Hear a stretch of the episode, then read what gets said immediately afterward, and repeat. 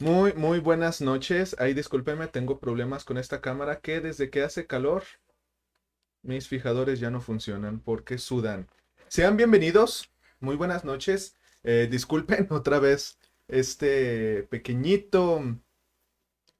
A ver, a ver, a ver. Ahí está, doble. Tenemos doble chat, no sé por qué, pero ahí está.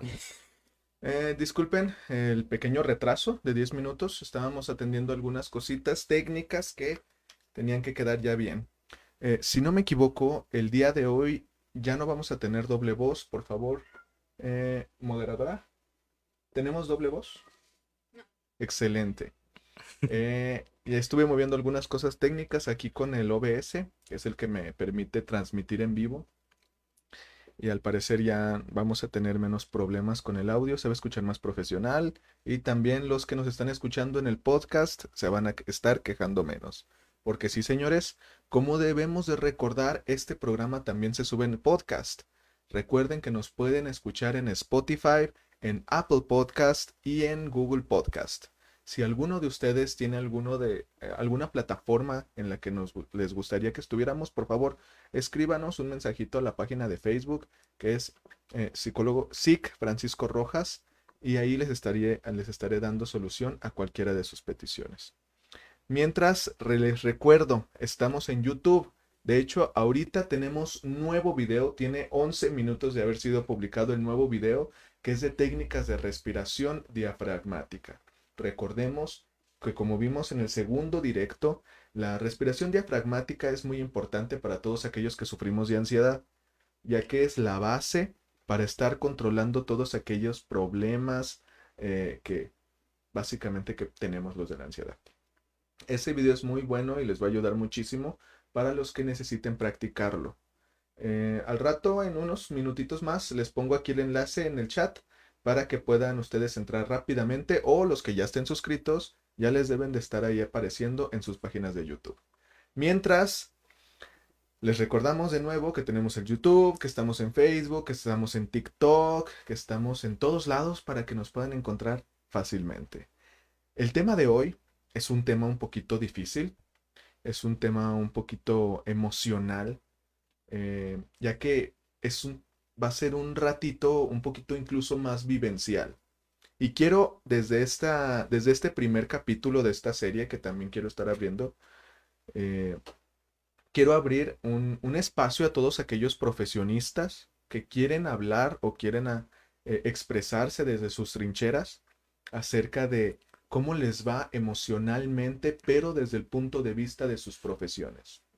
Hoy, como están viendo, me acompaña uno de mis mejores amigos, uno de mis compañeros de la vida, eh, Carlos Trujillo eh, Martínez, el cual nos va a estar hablando de un poquito de su, de, su profesión, lo que él se dedica, eh, que es la odontología. Desafortunadamente, y es también un tema que yo desconocía hasta hace unos, hasta hace unas semanas, eh, los dentistas odontólogos tienen en algunos países el primer lugar en tasa de suicidios y a nivel mundial el segundo lugar en tasa de suicidios eh, y es algo bastante preocupante. Por lo menos aquí en México yo creo que no se están tomando las acciones necesarias para ese gremio en especial o más bien para todo el gremio de la salud que son todos, todos los primeros lugares en salud mental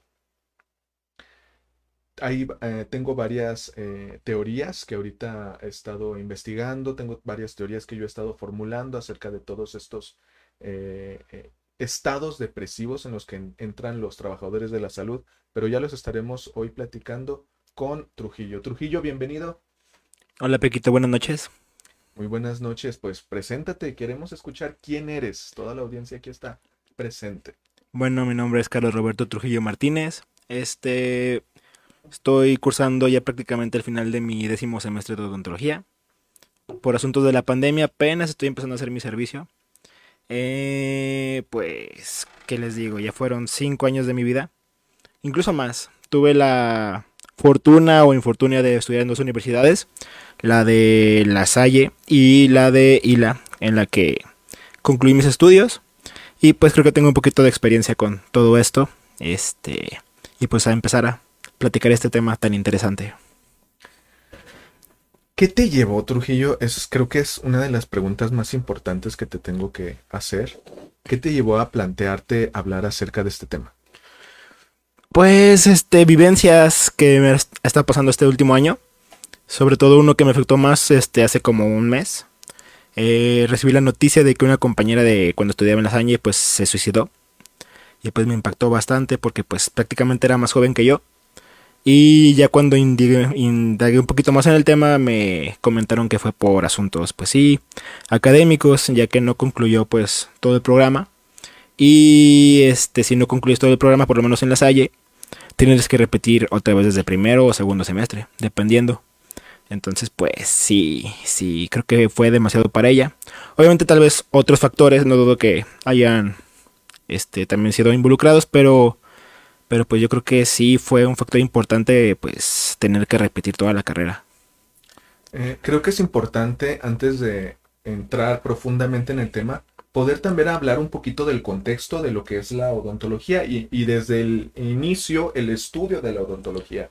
La odontología hasta donde sé, tú me corregirás, es uno de los de las partes de las profesiones más caras de, de estudiar por todo el material con el que tienen que estar practicando, todo el material que, o, los objetos, porque todos tienen que ser estériles, tienen que ser propios. Eh, desde ahí podemos empezar a, tener un factor, el económico. Es bastante pesado, ¿no? Sí, sumamente. De hecho, en uno de los puntos que también quiero abordar es que básicamente el estudiante pues sale endeudado de la carrera, ya sea porque debe colegiaturas que no son nada baratas o porque ya se endeudó, no sé, para comprar algún local, todos los instrumentos que también son muy caros, el autoclave, que es el, el, esterilizador, los rayos X, que tampoco son nada baratos. Entonces, pues sí, salen bastante endeudados y pues sí es, sí es bastante cara.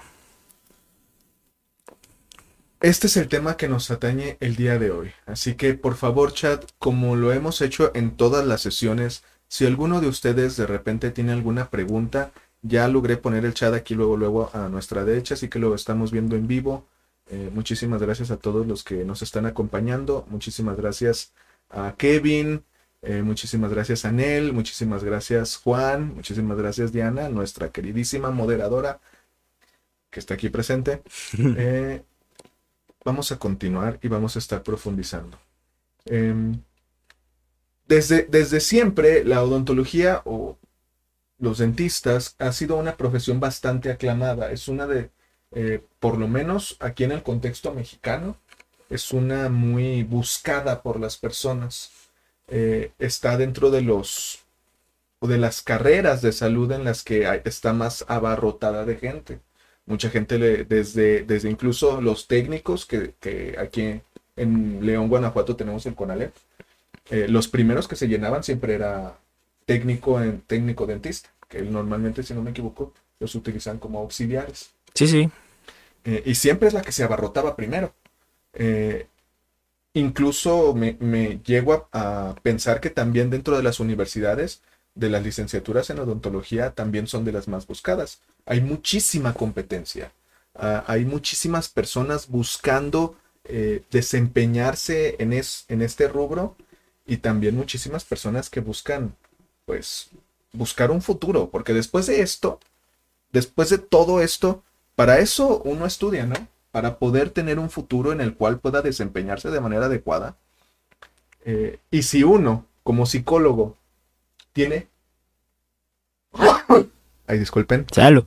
Tiene competencia, muchísimas gracias. Tiene competencia y de repente no, no, puede encontrar exactamente el trabajo donde le gustaría, el trabajo donde, donde, donde se supone que que nosotros soñamos con estar atendiendo a nuestros pacientes, no me imagino una carrera tan, tan atosigada o tan, tan agentada como lo es este, la, la odontología.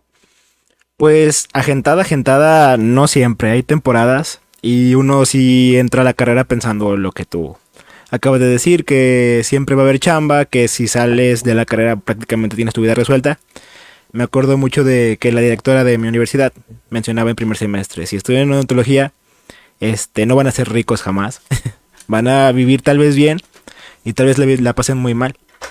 Eh, y como tú dices, casi todos quieren destacar, entonces también esa competitividad entre nosotros también pues es un poquito, pues digámoslo coloquialmente sí caga un poquito los huevos. porque si este, todos quieren meterte pie, todos quieren meterte pata, pues este, no está, no está muy divertido en ese sentido. Pero sí también conozco muchos odontólogos que sí han prosperado de manera muy positiva. Eh, y también he conocido muchos casos en los que incluso compañeros y maestros que yo sé que tienen las capacidades, este, incluso tal vez más arriba del nivel promedio, también les va muy mal. Entonces sí, tal vez es una idea errónea de que el odontólogo sale con mucho trabajo, porque también la pandemia influyó bastante, pero creo que desde siempre es como una lanzar una moneda, o te va bien o te va muy mal. Creo que efectivamente es otra de las partes, muchísimas gracias Felipe, eh, es otra de las partes que quiero abordar en, este, en esta parte de contextualizar al principio de, de profundizar es que también ahorita estamos pasando por un proceso de pandemia, post pandemia, aunque no es post pandemia porque todavía seguimos bastante dentro de ella, aunque nuestros políticos, y creo que los políticos de todo el mundo quieran hacer pensar otra cosa, eh, todavía estamos en pandemia, pero creo que estamos llegando ya a un hartazgo económico, social, eh, cultural, político, en el que ya no la gran mayoría de personas está teniendo esta clase de, de, ataques de ansiedad, de ataques de soledad, de ataques incluso de ira. E, y, se da mucho al inicio de este 2022, apenas llevamos febrero y los casos de ansiedad con los que me he topado, tanto con amigos, pacientes, familiares, se han disparado en, en como mil veces, como el cinco veces más de los que ya tenía de ya las personas que estaban afectadas, ahorita han caído de maneras terribles en una ansiedad, eh, incluso pues conocidos muy cercanos nuestros han explotado en desesperación de, de ya no tener un buen sustento económico. Eh, muchas personas dicen que porque aún no han regresado los niños y los adolescentes, que son los que explotan la economía, eh, al 100% estar en las calles, sino que se siguen restringiendo muchísimo. Hay mucha restricción de toda la economía, ya que la gente también, se, la gente que tiene se preocupa por no gastar mucho eh, y entonces no hay movimiento económico, no hay todo este eh, movimiento que nos gustaría. Por ejemplo, nosotros los psicólogos, déjame compartirte, no tenemos muchos pacientes porque la gente, primero, no quiere gastar ahorita en, salud mental, quiere gastar en salud física por todo el virus que anden por todos lados y la salud mental la dejan hacia un lado. Entonces no tenemos pacientes y también los que a lo mejor sí ya están desesperados no tienen la economía suficiente como para poder pagarlo porque tienen exactamente que comer. Entonces, es un círculo, es un círculo que va creciendo, que se va desarrollando y nos va afectando a todos.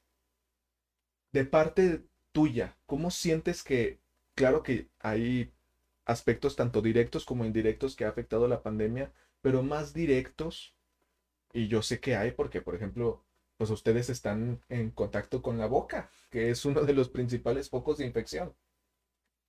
Eh, y yo creo que sería el más directo, ¿no? Ese miedo al contagio o ese contagio directo que pueden llegar a tener con un paciente. Sí, de hecho, cuando inició la pandemia, pues, este, se publicaron varios estudios en los que, sí, efectivamente, como tú decías, el odontólogo era el más expuesto, porque pues de estar en un lugar tal vez abierto, con cubrebocas, por más barreras de protección que quieras usar como odontólogo, pues tienes al paciente enfrente de ti con la boca abierta. Y para acabarla de fregar, pues tienes este, la pieza de mano, que es la turbina que usamos. Eh, y pues esa incluso eh, puede llegar a expandir los aerosoles hasta 20 metros. Entonces, todavía que tienes la boca abierta, se quedan ahí todo lo que haya tenido en la boca el paciente, pues varios días. Aunque sanitices, pues los aerosoles son muy difíciles de, de, tratar de combatir.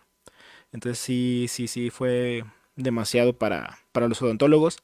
De hecho, conocí varios colegas que llegaron a fallecer por lo mismo de que, este, pues sí, querían trabajar, querían comer.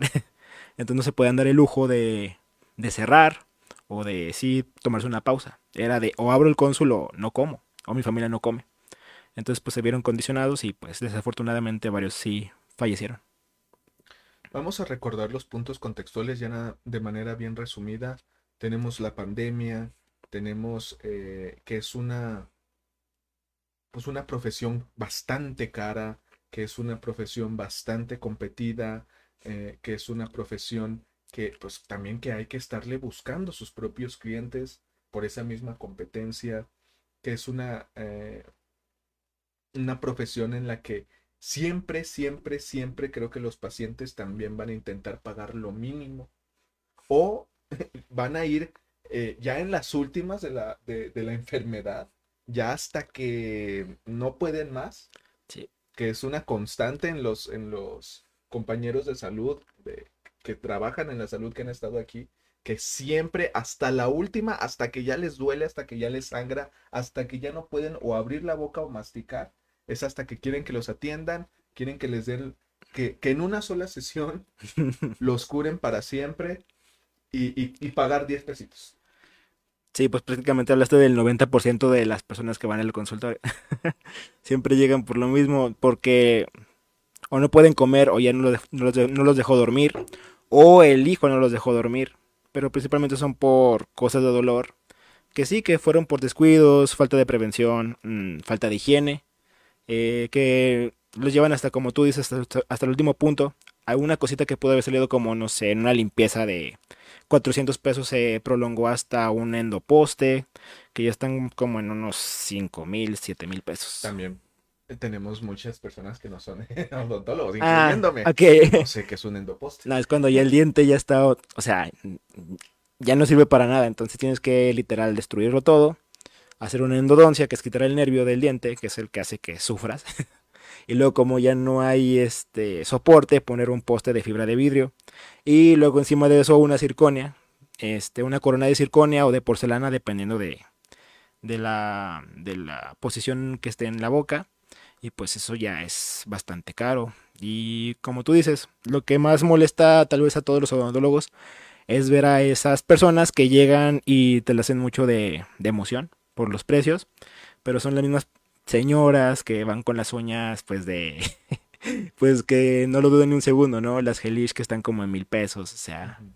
Y eso como que sí llega a frustrar poquito, porque no se la piensan ni dos veces para eso, pero para su salud bucal no, no tanto. Fíjate que hace una semana tuvimos aquí a una de las invitadas, eh, una nutrióloga, esta Laura, y lo mismo, la misma queja exactamente. Eh, las mismas personas que se quejan de, de, cuánto cuesta la consulta por su salud son las mismas que de repente ves en los fines de semana, eh, yendo a las... poníamos en ese momento la, el ejemplo de las carpas de la feria en el que el mínimo a consumir era fácil de 3 mil pesos. Y no pueden pagar una consulta de 500, 600, 700 pesos para su salud. Claro. Es algo de verdad que se vuelve increíble. Todavía a lo mejor alcanzamos a comprender a las personas que de verdad tienen una necesidad, no solo las de escasos recursos, porque yo creo que en estas temporadas no solo los de escasos recursos tienen problemas para pagar, sino también la, las personas medias, bajas, que no, eh, que no tienen un, recurso, que no pueden obtener un recurso constante o, bueno, y es o pago dentista o cómo. Exacto. A esas personas yo creo que se les entiende bastante mejor que a los que sí de repente ves que, no, pues es que me dijo que no tenía para pagarme, le di chance, pero en su estado se la pasó borracho todo el fin de semana con unos de Jack Daniels, con unos de con unas batallas bastante caras. Me pasa mucho, bueno, como anécdota tengo ahorita que en el servicio estoy viendo un pequeño de cuatro años y sus papás pues tienen ahorita problemas, mm, digamos que se están divorciando y cada vez que le digo a su mamá que quiero que se presente a consulta el niño porque tiene bastantes problemas para alguien de su edad. Obviamente por falta de higiene y pues por lo que tú quieras, ¿no? Pero el niño se ve que está sufriendo eh, cada vez que le mando a la señora para, para agendar una cita, pues me dice, no, es que no tengo dinero porque estoy peleando la pensión con mi esposo. Cosas que yo sí decía, puede pasar, ¿no? Entonces no, como que no indagué bastante en el tema, le decía, ah, y le dije, cuando usted tenga chance, agendamos cita. Eh, corte A, este, creo que ni dos días pasaron. eh, la tengo en WhatsApp. Y pues todos estados en la fiesta, comprando alcohol, comprando ropa. Y lo que me saca más de onda es que ella sabe que veo sus estados. y que ya cada vez que le pregunto me sale con las mismas cosas. Sabes que no hay dinero. Y yo sé, por la última vez que vi al chico, es que sí estaba empezando a sufrir. Sufrir bastante. Entonces sí, sí generaba un poquito de enojo y de rabia, pues porque pues el niño no tiene la culpa, ¿verdad? ¿Tú crees que este tipo de casos eh, sean bastante constantes y sean uno de los puntos que, que llegue a afectar la salud mental de ustedes como profesionales? Sí, sobre todo eso, porque pues como tú bien dices, quieres salir con la profesión para ganar dinero. Y si al estar como en consulta te empiezan a querer decir que no les compres la consulta, que por qué tan caro, por qué este, por qué no le rebajamos un poquito. O sea, eso es como que sí desmotiva. Y sobre todo por lo que estamos platicando de que se gastan más cosas en cosas más banales.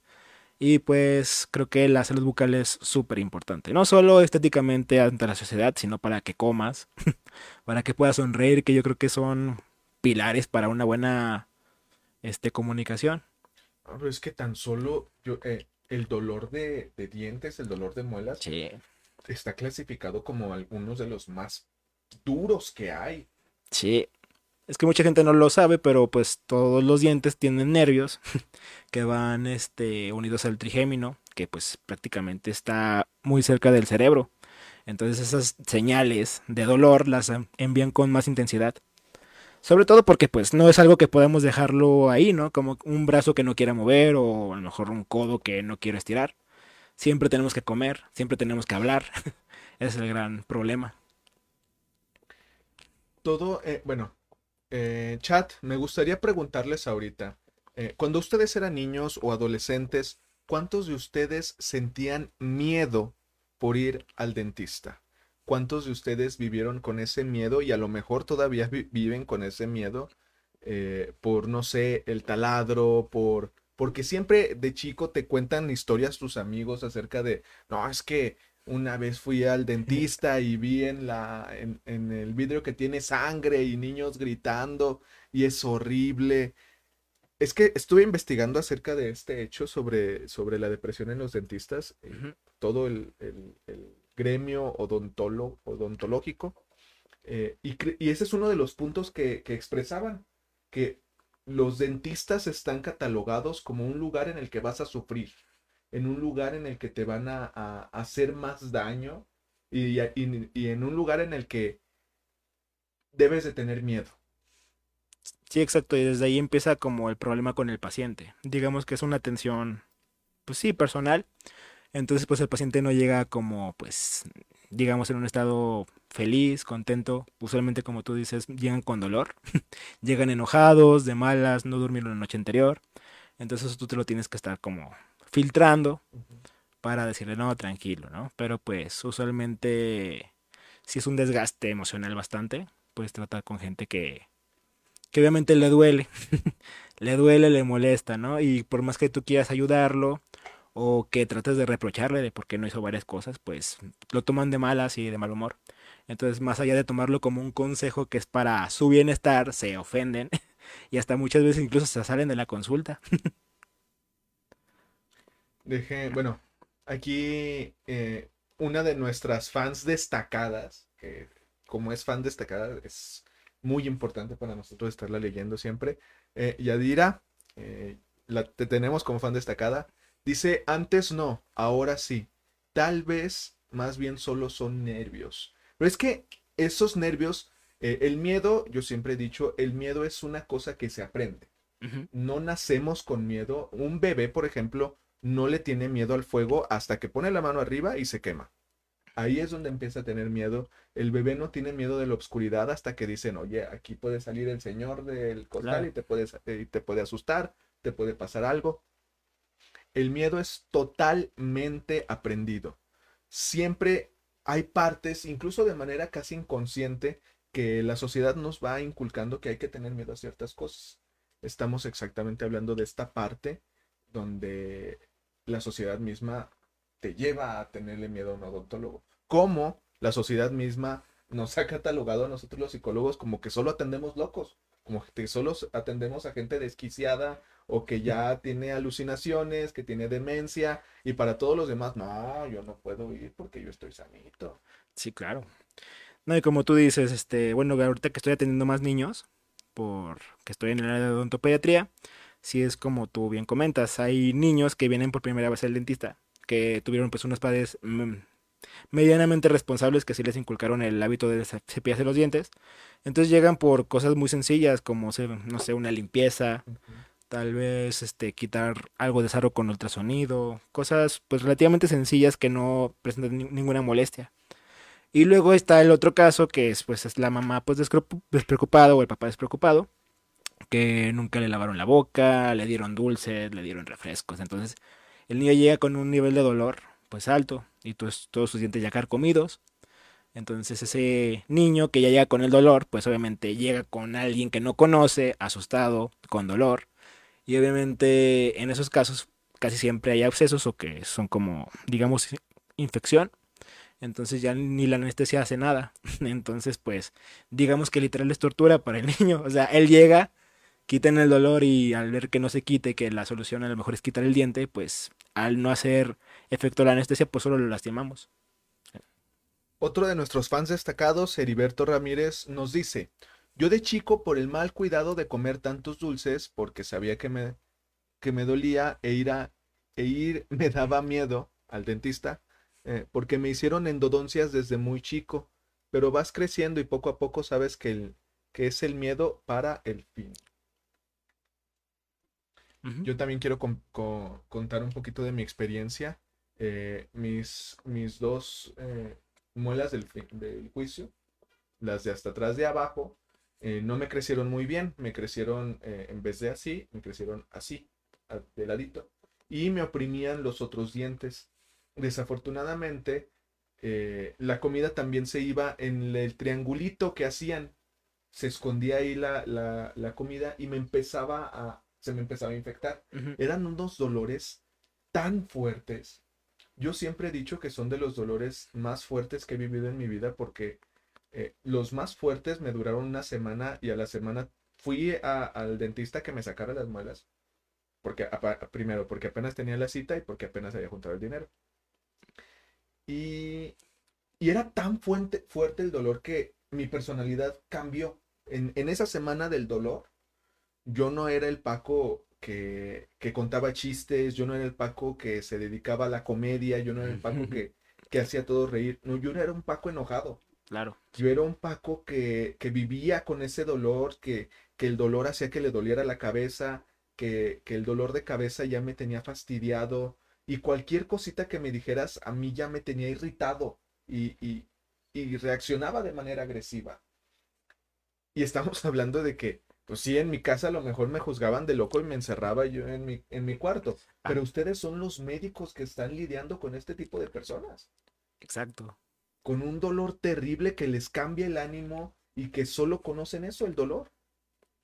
Y desafortunadamente, pues, como tú dices, conocemos la, versión mala de, de los pacientes. No dudo que todos los pacientes que han llegado conmigo, con otros colegas, son excelentes personas.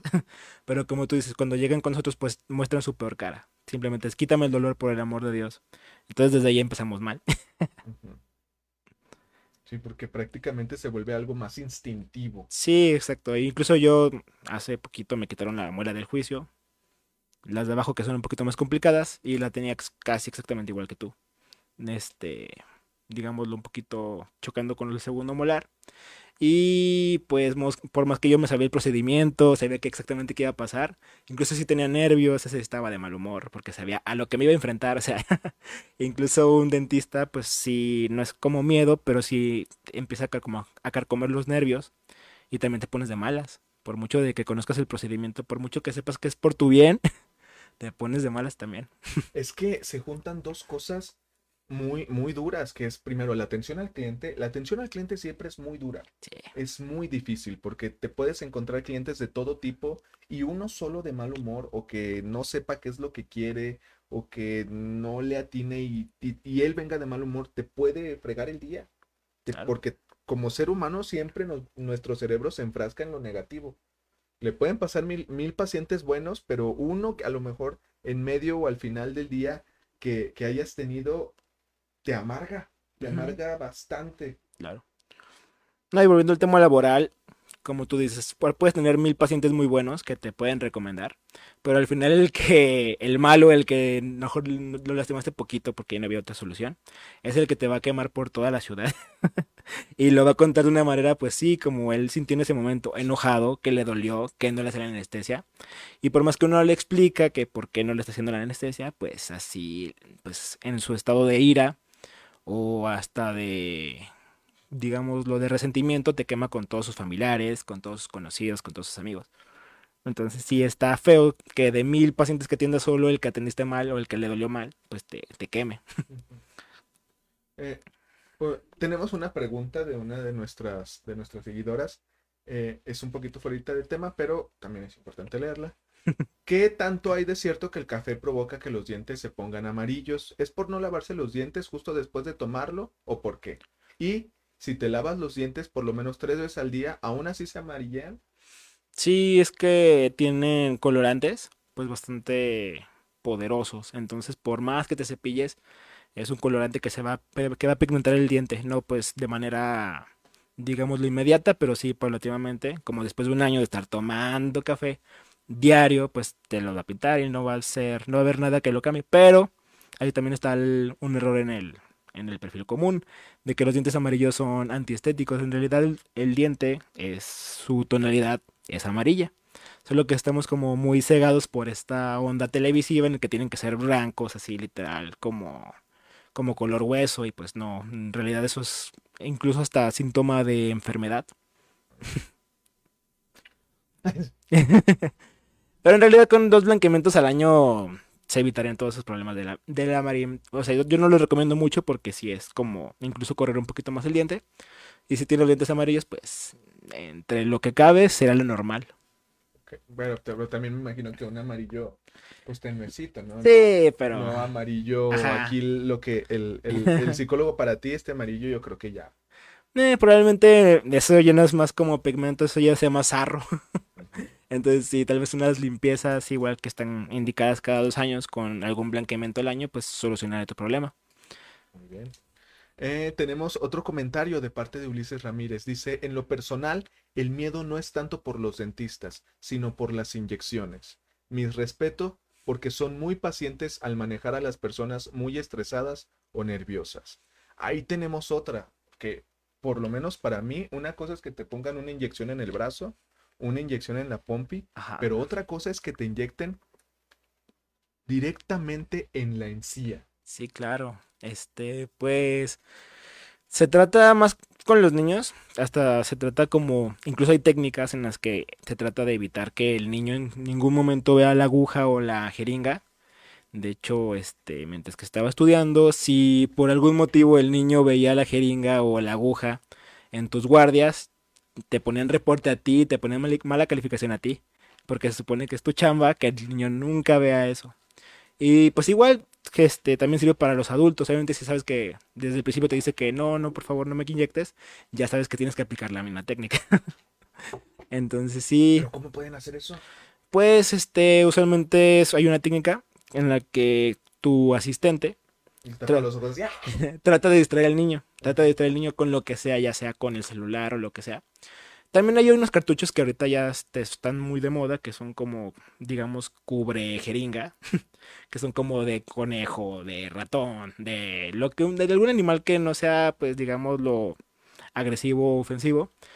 Entonces, la técnica consiste en que mientras que tu asistente está tratando de distraer al niño, pues tú sigilosamente vas a poner la mano. Lo voy, lo voy a hacer en ti. Sí. Entonces estás como platicando la chingada y ya abre y en todo momento tapas, tapas la visibilidad del niño. Ujú. Entonces ya con la otra mano, baja, de que ya tienes la aguja ya con el, con la anestesia y con la jeringa puesta, pues ya nada más la agarras donde la tienes y literal. Obviamente le das así, ah, piquetito, piquetito y ya. Tienes que ponerla pues bastante rápido. Sería lo ideal que fueran en... Que la aplicación durara como mínimo unos 40 segundos, pero pues en niños tiene que ser como en 10 segundos porque para acabarla, pues son muy propensos a cerrar la boca. y pues sí he visto varios este, accidentes en las que la jeringa se rompe, el cartucho de anestesia se rompe, pues son cartuchos de vidrio y pues llegan a afectar más al niño. y les propicia más este traumas. Entonces está interesante. Ya con las personas adultas, pues ya no tienes tanto el riesgo de que vaya a cerrar la boca. Entonces ya no hay tanto problema. Uy, un saludo a todos aquellos odontólogos pediatras que agregan ese estrés tan grande a su práctica profesional. Sí, no, mis respetos. Yo particularmente no soy muy fan de los niños, pero por alguna extraña razón se me da fácil atenderlos. Gracias a Dios hasta el momento, pero sí, he visto doctores que han, pues en el gremio se conocen como chukis. que literal patalean, gritan, lloran, te muerden, te escupen. Y este, pues muchas veces no, sus papás no, no quieren sedarlos porque pues obviamente pues con, conlleva un riesgo, aunque a veces mínimo, pues es un riesgo y pues prefieren que, que sea así. Ya son técnicas en las que literal he visto a gente amarrada, porque los amarran como algo como, digamos, como redes a la silla en las que no pueden moverse y con abrebocas entonces prácticamente volvemos a lo mismo, es un, para un niño pequeño, pues es un trauma enorme, es básicamente tortura. Sí, yo creo que incluso para muchos adultos. Sí, no, no, no. O sea, está feo incluso verlo, ¿sabes? Incluso en la universidad, a pesar de que tú estabas en el segundo o tercer piso, eh, la clínica para atender niños así de rebeldes eh, estaba hasta la orilla en el piso de hasta abajo. Por lo mismo de que los gritos, incluso yo estando en el tercer piso llegaba a escuchar los gritos del niño, sufriendo, llorando, pataleando y pues, pues sin ningún tipo de inhibición, digámoslo así. Y pues obviamente ya cuando te asomabas y ves al niño amarrado con los abrebocas, con tres, cuatro personas sosteniéndolo para que no mordiera al doctor, pues sí, sí te pones en los zapatos del niño y dices, esto es, esto es tortura. Recordemos, todos estos elementos de los que estamos hablando son solo algunos de los que empiezan a sumar al estrés constante a la que son sometidos los dentistas, los odontólogos, y, y, que recordemos, como lo hemos visto en los anteriores directos, el estrés va sumando a todo lo que el cerebro va sufriendo y, y que en especial vamos a tener dos hormonas o dos eh, neurotransmisores que el cerebro produce para poder sentir ese placer o esa felicidad que nosotros sentimos todos los días, que son la dopamina y la serotonina. Ambos funcionan en nuestro cuerpo tanto como, como neurotransmisor, que es lo que nos da felicidad, que es lo que nos fija los recuerdos felices, pero también funcionan en distintas partes del cuerpo, también como, como hormona. La dopamina, por ejemplo, la superdroga del amor y la pasión, también funciona como hormona en el cuerpo para regular que nuestros movimientos sean finos. Por eso muchas veces cuando tenemos mucho miedo empezamos a temblar, porque la dopamina baja a niveles pues bastante graves y empezamos a perder ese, ese movimiento fino de nuestro cuerpo y no lo podemos controlar porque es nuestro cerebro el que lo está controlando. La serotonina, por ejemplo, también afecta bastante a todo lo que son los intestinos. Por eso muchas veces cuando estamos de mal humor, estresados, también empezamos a desarrollar lo que son la gastritis y la colitis, porque la serotonina nos va a ayudar a absorber todos los nutrientes en nuestro cuerpo.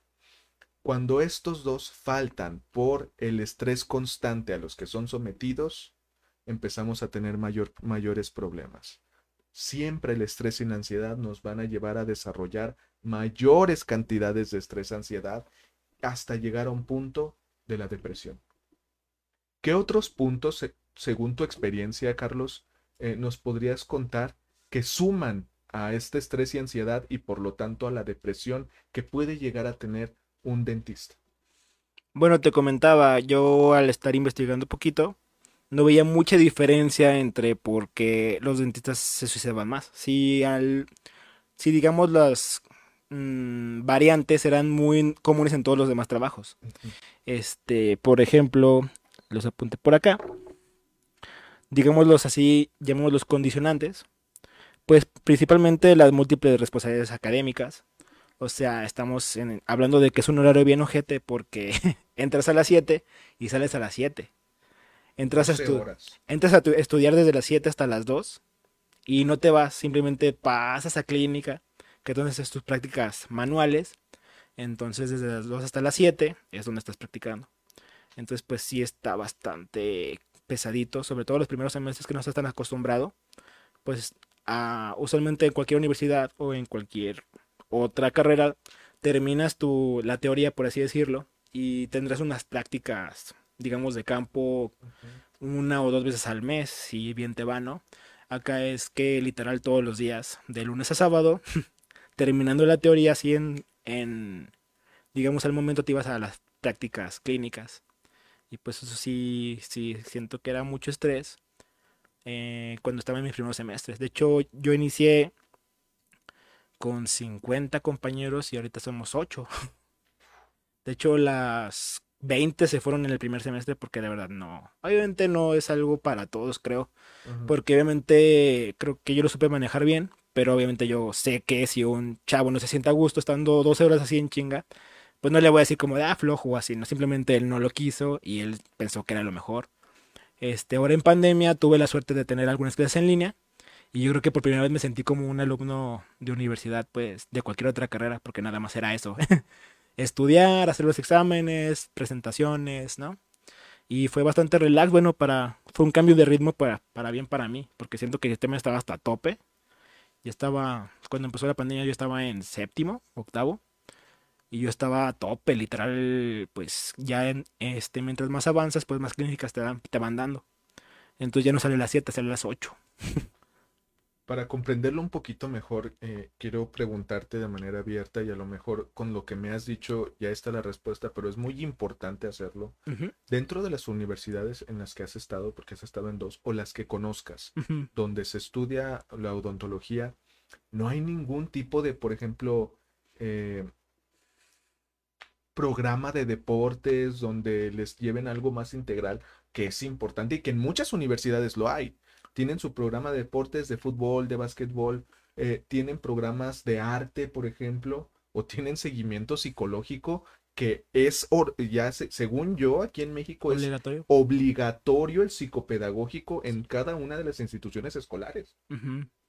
Pues en la Salle sí había, este, por lo menos lo deportivo. Y también te sacaba como también de ritmo, también había clases de inglés obligatorias. Entonces sí como, pero al final te dabas cuenta de que no podías. Porque en las dos universidades que, he estado, te piden siempre una lista de procedimientos a terminar, acabando el semestre. Y lo tienes que cumplir de pie a cabeza, si no prácticamente estás en extra clínico y en extra también teórico. Entonces pues lo intentabas, y hecho yo fui uno de los que los intentó, entrar a fútbol en ese momento. Y creo que también a arte, algo así entré. Pero me di cuenta que no se podía. Tenías que entregarlo todo. Y tú te podías saber como, bueno, pudiste haber dicho como de, ah, estoy trabajando. Mis mentores están viendo que estoy trabajando. Pero pues no, a ellos les valía un sorbete. Tú tienes que cumplir todo lo que decía la lista. Y pues en ocasiones eran hasta cosas bastante exageradas. Entonces también, pues no solamente era como estar ahí con los pacientes porque también tienes que buscarlos. Entonces eso también generaba pues que gastaras más tiempo en otra cosa, en ir a preguntar a los hospitales, con familiares, con amigos. Este, en ese momento pues la, Universidad de La Salle está hasta campestre. Pues prácticamente yo tenía que ir por mis pacientes y llevarlos allá. Entonces, pues sí, ya como por segundo o tercer semestre me di cuenta que no se podía. Y yo creo que todos mis compañeros igual. Y ahora donde concluí mis estudios en ILA, este, pues mucho menos, porque si yo creo que en- si en la Salle me pedían cinco cosas, ahorita en esa escuela me, me pidían, me pedían diez. Entonces, pues te digo, el miedo de que, o puedes, puede, puede sonar como, ah, como si te ven trabajando y si estás cumpliendo no te pueden reprobar. Yo de verdad conocí incontables compañeros que eran muy capaces, muy inteligentes, que se tuvieron de quedar de baja por eso. Y pues sí era un est- estrés aña- añadido, podemos decirlo así. ¿Tú crees, según tu experiencia, según lo que has vivido, tú crees que toda esta exigencia por parte de las universidades hacia con ustedes, porque recordemos, ustedes son parte del sector salud, eh, pero aún así, ¿crees que todas estas exigencias clínicas de práctica son necesarias? Sí, sí son necesarias, pero creo que yo, si tuviera un poco de poder en, las universidades o me dieran a elegir, yo sí diría, pasen si están trabajando. O sea, obviamente no vas a pasar al güey que está, pues, haciendo nada más puras limpiezas, ¿no? Vas a pasar al güey que has tenido, pues, la experiencia para pasar al próximo semestre. Y yo creo que eso sería lo ideal. Que vieras, bueno, este güey está trabajando, intentó hacer esto, intentó hacer aquello. Esto nunca lo había, nunca lo había hecho, pero lo intentó y lo está haciendo, ¿no? Yo sí consideré que eso sería como, pues, yo creo que lo mínimo para pasar, ¿no? Pero ya que te pongan un número, porque para acabarla de joder, te dicen, no veas a los pacientes como números. Tienes que verlos como personas. Y es un consejo, pues, bastante acertado, ¿no? Pero al final del día, si no pasas por los números que te está asignando la universidad, pues no pasas y te das de baja. Y te vas retrasando, o pierdes el año, o literal te vas expulsado. Ok. Es, es, bastante fuerte el, poder reconocer todo esto. Es, es horrible porque estamos educando, se está educando a los futuros eh, miembros de, la salud, del gremio de la salud, sin salud. Exacto. Porque si no me equivoco, con todas estas exigencias y con todo el tiempo, pues ustedes no tienen tiempo para tener una buena salud desde nutricional, eh, deportiva, mental, recreativa. ¿Qué nos está pasando? Mm, pues al final del día la universidad es un negocio. Y siento, bueno, ahorita lo sentí más en hila, de que sí, este, al final del día, por mucho que te digan, no todos, porque también hay profesores que de verdad te quieren enseñar, te quieren cómo guiar para que seas un buen dentista, pero al final del día los que los dirigen son el, digamos, la sección administrativa y lo que le interesa a ellos es que los pacientes sigan yendo, yendo, yendo, yendo y que sigan atendiéndolos, pues. Entonces, pues, no los juzgo, ¿eh? porque yo sé que al final es, un negocio, pero como tú dices, pues, a los operadores, estudiantes o trabajadores, llámales como quieras, pues los llevan al límite, muy al límite. Em, ¿hay, ¿hay, algún otro punto que, que afecte también la salud mental de ustedes como trabajadores de la salud? Híjole, también el ambiente es muy tóxico. Muy, muy tóxico. Es muy competitivo la carrera, pero mucho, mucho, mucho. Y a lo largo de la carrera también me topé con, no solo con profesores, porque pues si piensas estudiar esto o lo que sea, no solo los profesores te, van a querer meter este pie, sino también tus compañeros. Yo me topé desafortunadamente con dos, tres compañeras que a fuerzas querían joder a todos los demás para que ellas destacaran. ¿De qué manera?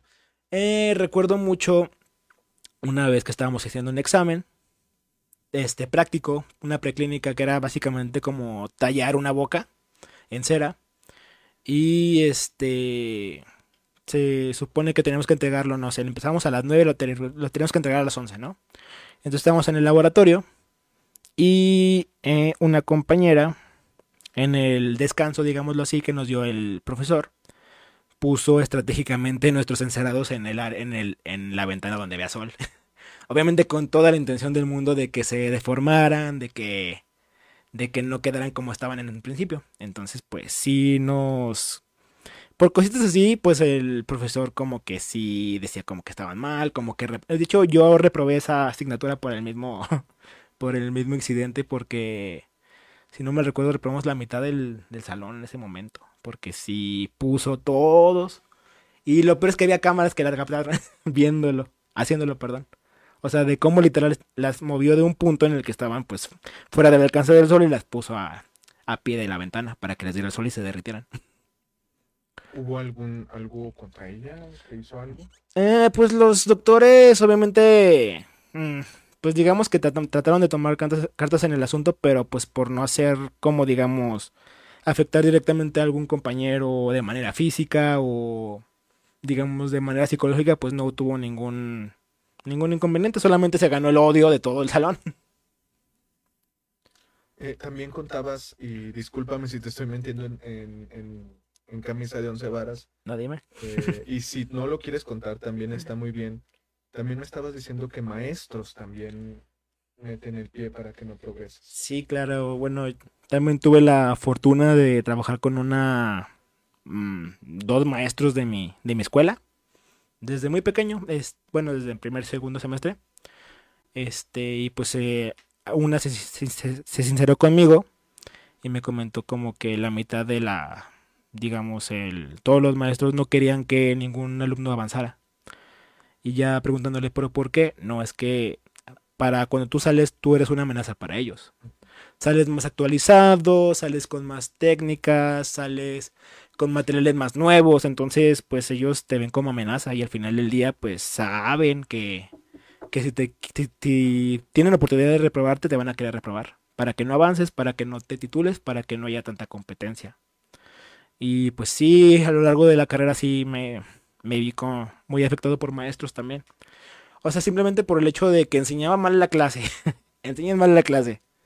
Este, te pedían tareas, eh, digamos, lo imposibles. Por ejemplo, me acuerdo mucho de que en tercero te pedían llevar 30 dientes. 30 dientes, este, humanos, digámoslo así y hacer una práctica en ellos, ¿no? Y prácticamente pues conseguir 30 dientes era imposible a menos de que te metieras a un cementerio, que varios compañeros lo hicieron. Varios compañeros lo hicieron y Sí, sí, sí. Hay un mercado negro para las cabezas. De hecho, yo por eso nunca quiero que me sepulten, porque yo sí he sabido del tráfico de de cráneos para quitar los dientes. Pero pues a final de cuentas el maestro fue muy claro en el que si no llegabas a completar los 30 dientes, reprobaba su materia. Entonces, pues él sabe que tan cañón es conseguirlos y aún así le vale y lo sigue, lo sigue pidiendo. Aparte de estos, ¿crees que hay algún otro punto que afecte su desempeño y tan, por lo tanto su salud mental? Mm, sí, creo que son varios. Venga. Digamos también las dificultades económicas prácticamente te decía que sales endeudado de la carrera. Eh, ya sea por lo... Sí, por no haberla pagado de contado. Pero yo creo que más por lo que sabes que viene después de la carrera. Que es empezar a trabajar. Y por este todas las regulaciones no puedes trabajar si no tienes un esterilizador, si no tienes rayos X, si este no tienes la compresora. O sea, son como varias cosas que pues alguna vez hicimos un trabajo de cuánto sale a armar un cónsul pinche, digámoslo así, sale como 100 mil pesos. Sí, eso sin contar la renta o de donde quisieras ponerlo. Entonces yo creo que esa carga emocional de que tienes que salir, tienes que salir y ya empezarte, empezarte a endeudar, pues también hace que te fuerces en el trabajo que tal vez en otras áreas sería como de, ok, voy a trabajar para empezar a sacar mis cositas. En este caso es todo lo contrario porque ya sales como de, tengo que trabajar porque ya compré esas cositas y las debo y si no me las quitan o sí, ¿sabes? Entonces ya sales también con esa carga emocional de que debes mucho dinero y que tienes que trabajar para generar ese dinero. Y a veces lo consigues y a veces no. Entonces sí, creo que también por ahí va. De todo esto que me estás planteando, y, y esta es una pregunta fuerte, de tu compañera que nos preguntabas al inicio del, del, del, en vivo, ¿hubo algún, algún indicio de que ella eh, fuera a cometer este, este, esta conducta o que ya tuviera este tipo de conductas antes? Pues no creo que indicio, más bien siento que era una persona muy dedicada y que sí le afectaba mucho este la cuestión académica pues porque no tenía como muchos recursos económicos entonces la carrera pues sí era pues una apuesta de su familia con ella de que querían un futuro mejor para ella entonces por lo mismo como que ella misma se auto explotaba tal vez académicamente para siempre estar en la biblioteca siempre entregar los trabajos o sea si yo pudiera decir algo de ella es que sí se tomaba muy muy a pecho este la cuestión académica. Tal vez este por eso también a mí me impactó mucho lo de los suicidios, porque pues yo creo que siempre he tratado de llevar el estrés pues de manera más relajada. Eh, pues yo estuve estudié contigo, creo que sabes cómo soy en clase. O sea, sí me gusta aprender y lo que tú quieras, pero también me gusta echar cotorreo, este, nunca me enfresco tanto en calificaciones y si estudio será con dos o tres días de anticipación. Por ejemplo, yo estudiaba hasta, me acuerdo que con un mes de anticipación. o sea, él iba muy bien teóricamente, es a lo que también iba. Puede ser muy bueno teóricamente, puedes sacar 10 en teoría, pero si no pasas clínica, pues de nada sirve. Creo que aquí hay un punto muy importante que tenemos que rescatar y te lo puedo decir yo en mi experiencia como parte del psicopedagógico de ya de tres años de una institución eh, internacional que, como lo es EDUCEM.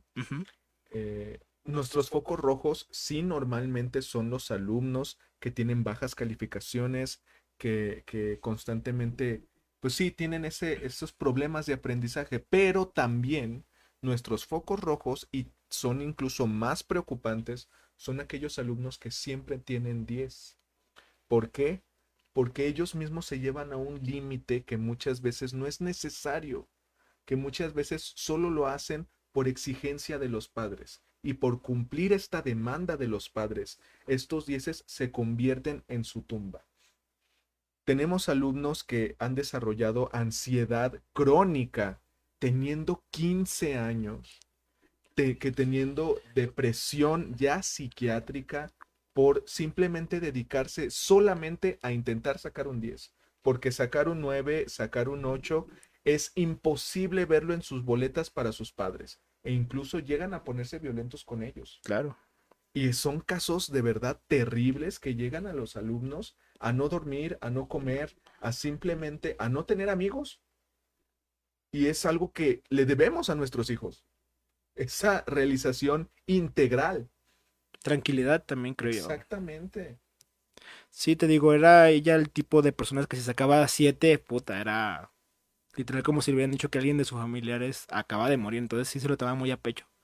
Y sí la conocí un poquito de cerca porque pues lo mismo, ¿no? Como que trataba de bromear de cálmate. No voy a decir su nombre por, por respeto, ¿verdad? Sí, por supuesto. Este, pero sí como que le decía, cálmate, tranquila, no pasa nada, vamos acá a comer o lo que sea, ¿no? Y decía, no, no, no, es que cómo me pasó esto, tengo que irme a estudiar, no, no, mi papá no se pueden enterar de esto, me matan. Entonces sí, yo creo que si tuviera que tener un indicio de por qué lo hizo, yo creo que sí, sí fue por esa, esa parte de que ella se exigía demasiado. Pero demasiado. Y pues también agregando todo esto que estamos platicando. Sí. Todas esas exigencias académicas, toda esta competencia, toda esta falta de, de, de desestrés integral que, que, el ser humano necesita. Eh, déjame eh, hacerte otra pregunta bastante personal, eh, Trujillo. Eh, de verdad, si no la quieres contestar, no me la contestes, simplemente dime, vamos a otra cosa y lo hacemos. ¿Tú en algún momento has tenido este problema de ansiedad, problema incluso de depresión o incluso este pensamiento? Mm, yo creo que el pensamiento suicida no, pero sí me he llegado a deprimir por la carrera, estresarme también bastante. Este, pero no, pero sí este me generaba mucho ruido. Yo vi a muchos de mis compañeros llorar en clínica porque de verdad ya no podían con la carga, o sea, y no era solo que un profesor te cagaba o que te fuera mal en calificaciones o que sabías que ibas a repetir el año, ¿no? O sea, sí me pegaba como mucho eso de ver a mis compañeros llorar. Porque yo sí siempre era como de tranquilo, ¿no? Pero en algún punto también decía, no mames, es que sí tienen razón, porque si no pasas, tienes que otra vez. Es dinero a la basura, es tiempo a la basura, es esfuerzo a la basura. Conseguir nuevos pacientes. Exacto, sí. Entonces, este, sí, sí, estresarme, chus. Yo creo que toda la carrera, pero pensamiento así suicida, no, creo que no. Creo que instintivamente siempre he querido como ayudar a los que me rodean. Entonces yo como que hacía más como de, no, tranquilo. Y eso, más que ayudarlos a ellos, también creo que me ayudaba mucho a mí. Pero, bueno, eso, eso me agrada mucho escuchar eso que también te ayudaba mucho a ti. Uh -huh. Porque también el, el tú intentar sacar a flote a los demás emocionalmente, también luego a veces hace mella en ti. Sí, sí, sí. También te desgasta. Mm, sí, creo que más que desgastarme, yo creo que sí me ayudaba mucho me ayudaba bastante porque era como de no, porque yo sí sentía como que, aunque fuera poquito, pero sí los levantaba poquito. Y ya con eso yo me sentía como de, bueno, ya, ya lo calmé, pues tienes que actuar también como normal, tranquilo, de que no te está llevando también a ti la chingada. Vamos a llevarlo de la mano los dos juntos, o yo creo que incluso todo el salón, porque todo el salón siempre estaba igual. Tenemos aquí una pregunta de Anel Macías que exactamente me estaba esperando a hacer todo este desarrollo y llegar a este punto de, ya que hablamos de, de, lo que tú has sentido, ¿qué haces tú? Y creo que es muy importante, ¿qué haces tú para sobrellevar todo este tipo de situaciones? ¿O cuál es tu fuga de escape para no tomar tan a pecho toda la situación de tu profesión?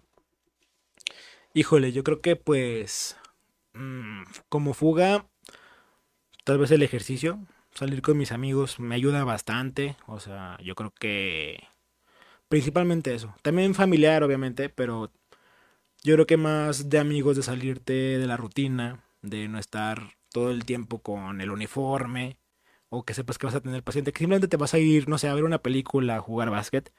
Creo que eso me ayudó bastantísimo. También mi familia siempre me ha apoyado mucho.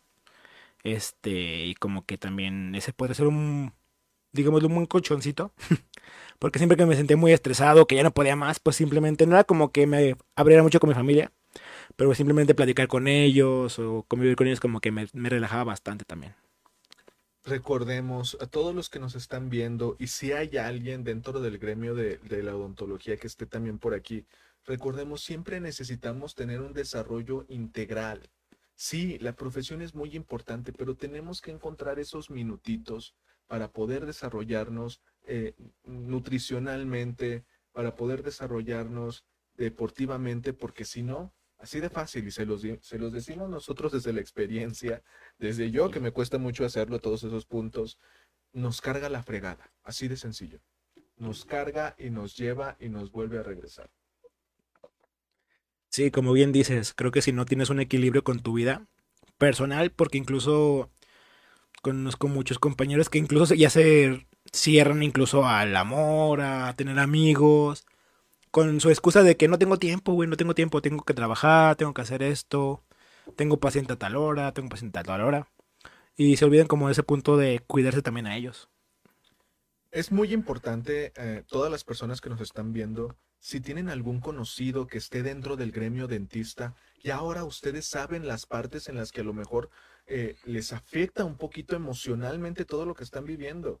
Siempre es importante dar ahí una mano de apoyo, dar, oye, te invito a una cheve, oye, vamos a salir un rato, vamos a jugar básquet, sacarlos un ratito y a las personas que ustedes conozcan que tienen muchas ganas de, de estudiar para dentista, de estudiar odontología, también pasarles esta información para que puedan prevenirse y tener en cuenta todos estos aspectos para que tampoco ellos puedan, no, ya no decir, porque es bastante rudo decir que puedan llegar al momento de terminar con sus vidas, pero sí que tengan una vida más plena, que el desarrollo de su profesión no sea un castigo, que el desarrollo de su profesión no sea algo que tengan que ir arrastrando y que los vaya desgastando, que los vaya matando poco a poco.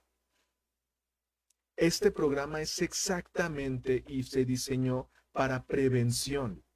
Estamos buscando esto, llevar este conocimiento que nosotros tenemos, que tienen los invitados como Trujillo eh, eh, en este día, para llevar a la prevención de la salud mental. También hablar mm, de otra condicionante, yo creo que también son los jefes los jefes usualmente, pues yo creo que en todas las carreras, pues sí son bien malditos. este... Yo creo que aquí en México sí. tenemos tanto directores como jefes, son contados con las manos los que de verdad valen la pena. ¿Sabe por qué? No tengo ni idea de por qué en todos lados siempre contratan puro inepto. casi en 90% de las, de las ocasiones. Yo tengo, y ustedes conocen, ustedes conocen a mi jefe que viene aquí a hablar de películas. La verdad, tengo el... el chulada. Eh, sí, es una chulada de persona. Tengo la... La, la... tengo la, la... ¿Cómo se dice? Fortuna. La fortuna de haberme encontrado con él. Pero en, en mayor cantidad de lugares no valen la pena. Pero dime, ¿cuál es el problema con los jefes dentro de, la odontología? Sí, comentábamos en la situación en la que alguien tenía como la, digamos, la economía para abrir su cónsul, ¿no? De gastar en todos los materiales, todos los aparatos que se ocupan. Pero también hay gran parte del sector que yo creo que es incluso un poquito más que la mitad, en la que salen y tienen que trabajar de asistentes, o sea, de a huevito, de huevito para empezar a ahorrar lo que tú quieras, ¿no? Entonces, este, pues yo, aparte de que he escuchado bastantes historias, les voy a contar la mía. Cuando yo empecé a estudiar y en primer y segundo semestre me fui con unos, con dos doctores, este, y pues prácticamente me agarraron de asistente. Y yo estaba como de chido, ahorro, ¿no? Trato de ayudar o lo que sea, me, me voy comprando cositas. Y no, te topas con pared porque pues te pagan muy mal. Este, digamos que también el estrés de que te estén cagando siempre, de que te hagan menos. Por ejemplo, yo en mi primer trabajo era el asistente, era el secretario, era el de limpieza, era el que limpiaba los instrumentales y sin paga. Porque su su speech de ellos es como de no, tu paga es este la experiencia y todo lo que vas agarrando. Qué malditos. Sí, y ya platicando con todos mis compañeros que para bien o para mal tuvimos como la suerte de trabajar en desde muy chicos. Bueno, desde primer, primer segundo semestre, o sea, ya relativamente muy nuevos en la carrera, pues coincidimos que era lo mismo, que no, pues ¿cuándo te pagan a ti? No, pues no me pagan. ¿Y a ti? No, pues me meten en el almuerzo. Ok, ¿y cuánto tiempo vas? No, pues me salgo de aquí y me voy para allá. O el fin de semana, todo el fin de semana allá. Y era como de chale. Estamos trabajando de a gratis. Y estamos hablando de que eso fue en la carrera, porque también hay un, digamos, sí, como te digo, más de la mitad de mis compañeros que salen y que tratan de ser asistentes, ¿no? Para ganarse su dinerito.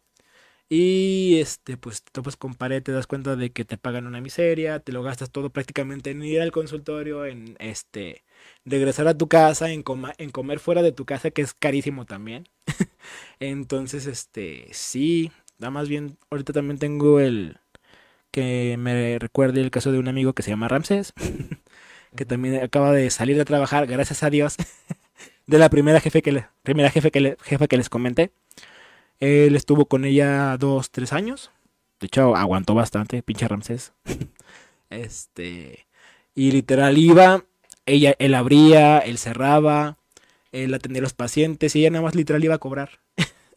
y de no sé, si al día Ramsés generaba mil o dos mil pesos, pues le daba, ella le daba a él como 200 pesos.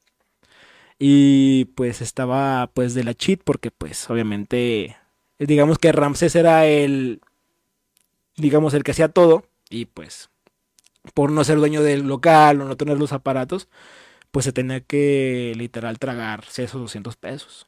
Y pues creo que todos mis compañeros tuvieron la misma experiencia en la que sí trabajas y como no tienes ni el título ni las herramientas, pues tienes que aguantarte.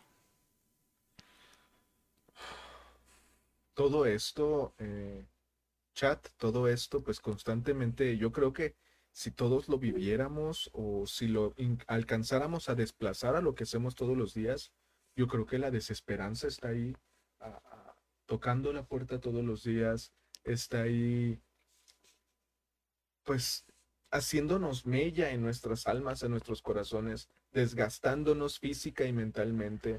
El cansancio es terrible, la necesidad es terrible, el hambre es muy grande. Y termina provocando todo esta, pues toda esta necesidad emocional, todo este desgaste.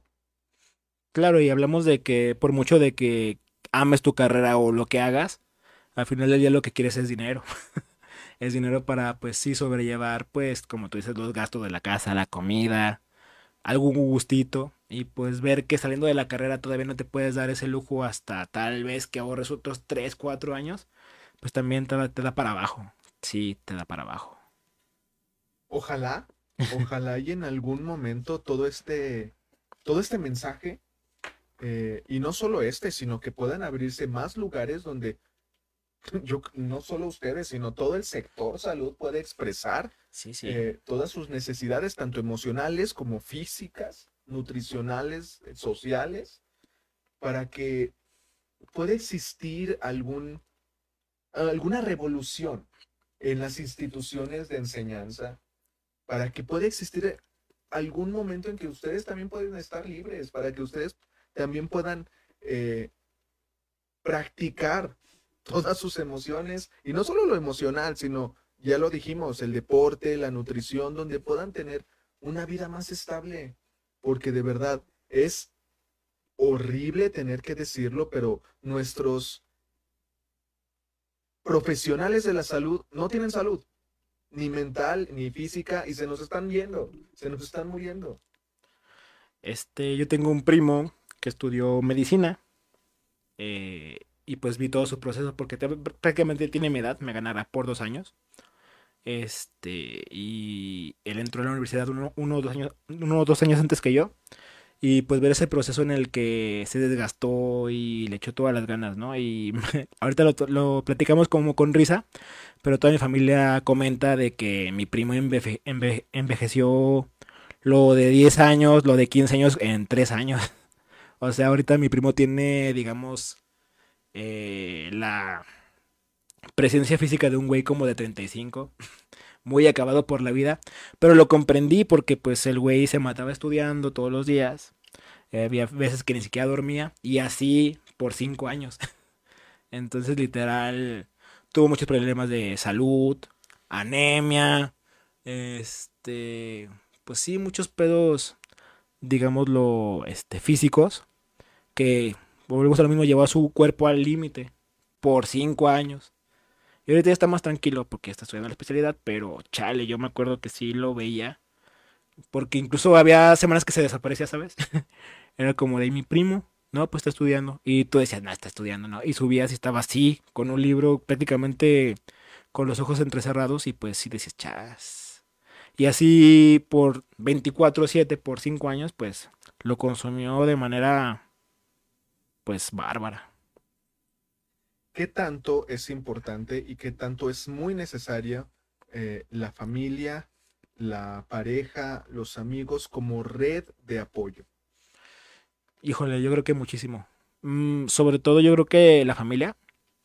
Eh, obviamente los amigos y la pareja son muy importantes, pero este, a manera general con mis compañeros es como de, bueno, este, me va a ir mal, pero mi mamá y mi papá me están apoyando. O, ¿sabes qué? Mi mamá y mi papá no me están como exigiendo que tengo que traer dinero todavía porque están viendo todo el desmadre, ¿no? Entonces yo creo que para bien o para mal eso sí como que te calma. No es como que te quite peso, pero sí te calma bastante de que, ok, está pasando esto, estoy tratando de dar lo mejor de mí, pero obviamente todavía no hay remuneración económica, que es lo que se buscó desde el principio. o ¿sabes? Porque tú entras y también yo creo que tu familia te apoya porque sabe que es una inversión a largo plazo. Porque como tú dices, yo también tenía la idea de que sí, si yo salgo de dentista voy a tener trabajo ilimitado, voy a estar abarrotado y ya se terminaron mis problemas y pues te topas con pared en la que dices, chale, pues sí, sí está más cañón y sí, sí es más por acá que por allá. Pero sí, también los amigos, yo creo que ustedes, mi pareja también, o sea, yo creo que sí han sido unos pilares súper fundamentales para que no te vuelvas loco. Última preguntita. Eh, y si no tienes eh, más puntos, ya para ir a la conclusión. Em, ay, ya se me olvidó. tenía, la tenía aquí en la punta de la lengua y se me fue. Así suele pasar, ¿Tienes, ¿Tienes algún eh, tu otro punto que te gustaría tomar? Mm, ¿Algún otro punto? Pues creo que ya les abordamos todos. Pero sí, yo creo que pues eso que creo que el principal punto que siento que es como el que digamos destaca con los odontólogos y con las demás profesiones, literal es eh, lo que te consume la carrera. O sea, hablemos de eso, de si hacemos un resumen de todo, la carrera horrible, con jefes horribles, con profesores horribles, con compañeros horribles, cinco años de eso, con la presión de entregar este, pues, procedimientos que usualmente casi siempre no hay, porque usualmente van a ser esas instituciones para pagar menos. o sea, entonces ya vas como con eso, todo eso en desventaja. Así cinco años, luego el de servicio, luego toparte con horribles jefes. o en el mejor de los casos que tengas la solvencia económica para endeudarte. y igual volvemos a lo mismo, es no sé cuál está peor, en la que toleres cinco años a jefes bien ojetes o que te endeudes ya desde que saliste de la universidad. Y luego todo eso para llegar a que tal vez o te va muy bien o te va muy mal. Le comentaba a Anelia Esdras que este, yo sí creo que es un volado literal. Porque yo tengo dos profesores.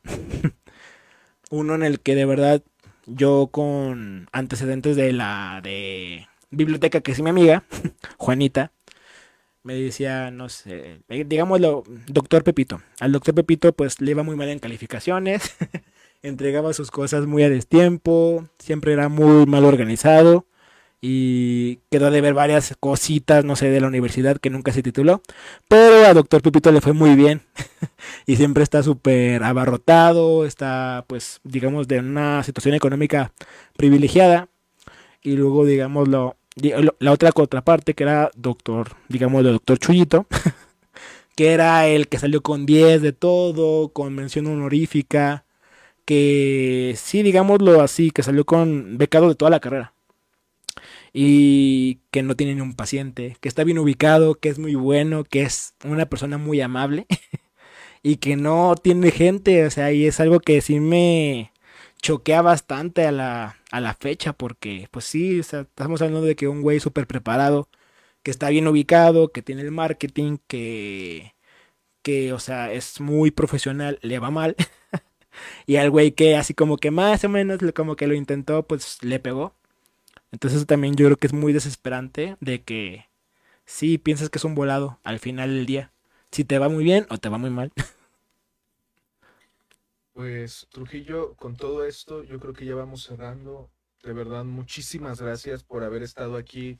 Muchísimas gracias por haberte abierto de esta manera, porque quieras o no, contaste muchas partes personales de tu vida, contaste muchas partes profesionales de tu carrera y, el que abrieras todos estos puntos emocionales son muy importantes. Eh, tenemos otro comentario, dice Edgar Aldana. Cada carrera tiene sus formas y sus métodos. Por eso es importante que las personas tengan el perfil adecuado para ellos. Cuando la persona logra estar en la profesión adecuada, logran el éxito desde el momento que hacen lo que les gusta. Además, les pagan. Lograr que la persona se identifique con esta idea es el reto de la orientación vocacional. Exactamente, Aldana. Y creo que tocaste un punto muy importante que lo estaremos eh, checando en algunas eh, emisiones futuras.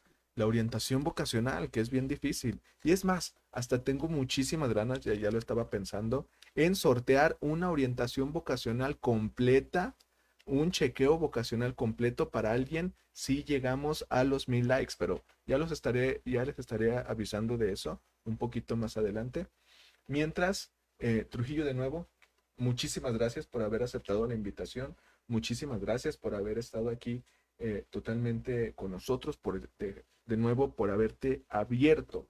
Y esperemos de verdad que este mensaje llegue a la comunidad y, como tú, muchos eh, profesionistas lleguen a abrirse eh, emocionalmente para también de verdad poder expresar todas esas necesidades que tenemos. ¿Tienes algo para cerrar? Ah, sí, solo para cerrar, este, yo creo que es una carrera muy bonita. O sea, si ve a alguien en el programa ah, que quiera pensar en estudiar odontología, sí es una carrera muy bonita. A mí siempre me gustó desde principio a fin. Pero pues sí, todos estos puntos negativos no quiere decir que no la estudien. O sea, yo si alguien me está viendo que lo está pensando, sí estudienla, pero tengan, sí, tengan esta prevención. tengan esta vocación también, porque sí, como bien menciona Aldana, si no tienes la vocación, pues así este, puedes llegar a noveno o incluso titularte, pero si no tienes como esa pasión, pues te vas a aburrir a los dos años de salir de la, de la carrera. Entonces, pues sí, sí, sí. Creo que es también muy importante lo que tú dices. Pues muchísimas gracias. Ya leyendo los últimos mensajes, tenemos muchísimas felicidades ambos. Qué profesionales y qué guapetón es el dentista. Tienes una, una admiradora aquí entre el público que si no me equivoco, también es tu pareja. Pues muchísimas gracias, chat. Muchísimas gracias por estar aquí. De nuevo les recuerdo, tenemos el nuevo video de YouTube que si, si tú quieres irte despidiendo, Trujillo, mientras les pego el video de YouTube, porque sí es importante que lo tengan. Ahí. Yo sé que ahorita no ves el chat ni ves nada, pero ahí voy. Aquí está.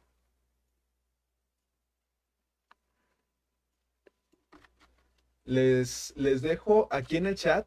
Es el nuevo video de YouTube que se acaba de publicar hace unos, bueno, ya tiene hora y media publicado, pero vayan a darle mucho amorcito, vayan a darle muchos likes, muchos compartidos. Es el principio de, de toda esta rutina para combatir la ansiedad, como ya lo vimos en los primeros directos.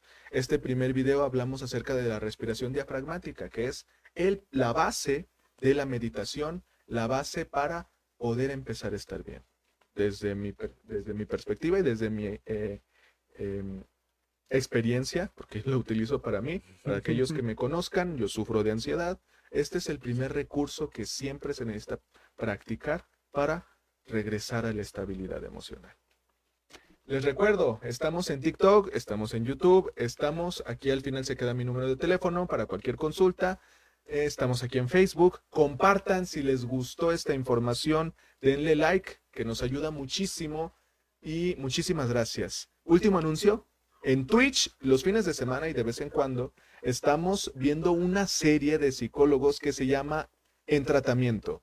Ya vimos eh, el primer paciente, que es cómo lleva un psicólogo que practica el psicoanálisis a distintos pacientes. Ya vimos la primera sesión con el primer paciente, que es Laura, y siguen continúan los que, los que siguen y se va viendo el seguimiento de los pacientes. Es muy interesante para todos aquellos que, que, nunca han asistido a una sesión, que de repente tienen miedo o se preguntan de cómo será.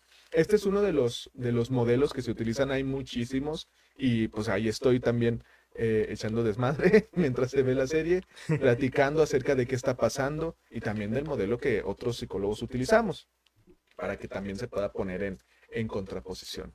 Pues muchísimas gracias. De nuevo, muchísimas gracias, Trujillo. Eh, ¿Algunas palabras ya para finalizar? Nada, les mando un saludo a Anel, a Edras y a Ulises. Los quiero mucho. Besos. Igualmente, chicos, muchísimas gracias por estar aquí y nos vemos en la siguiente denle mucho like a ese videito y denle muchas compartidas. Haz el papure. Papure, papure. Pues es que no me han donado, no se han activado las estrellas. Si no, sí, si no, sí les bailaba el papure. No me lo ha aprendido. muchísimas gracias, Lorena. Muchísimas gracias a todos en el chat. A Ulises, a Anel, a Edgar Aldana, a Carla, a Heriberto, a Yadira, a Cristian. De verdad, muchísimas gracias compartan, denle muchos likes. Los quiero muchísimo a todos. Tengan una excelente noche.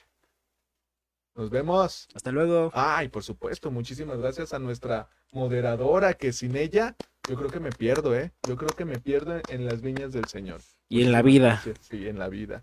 Ahora sí, vámonos. Tengan una excelente noche y un excelente ombligo de semana.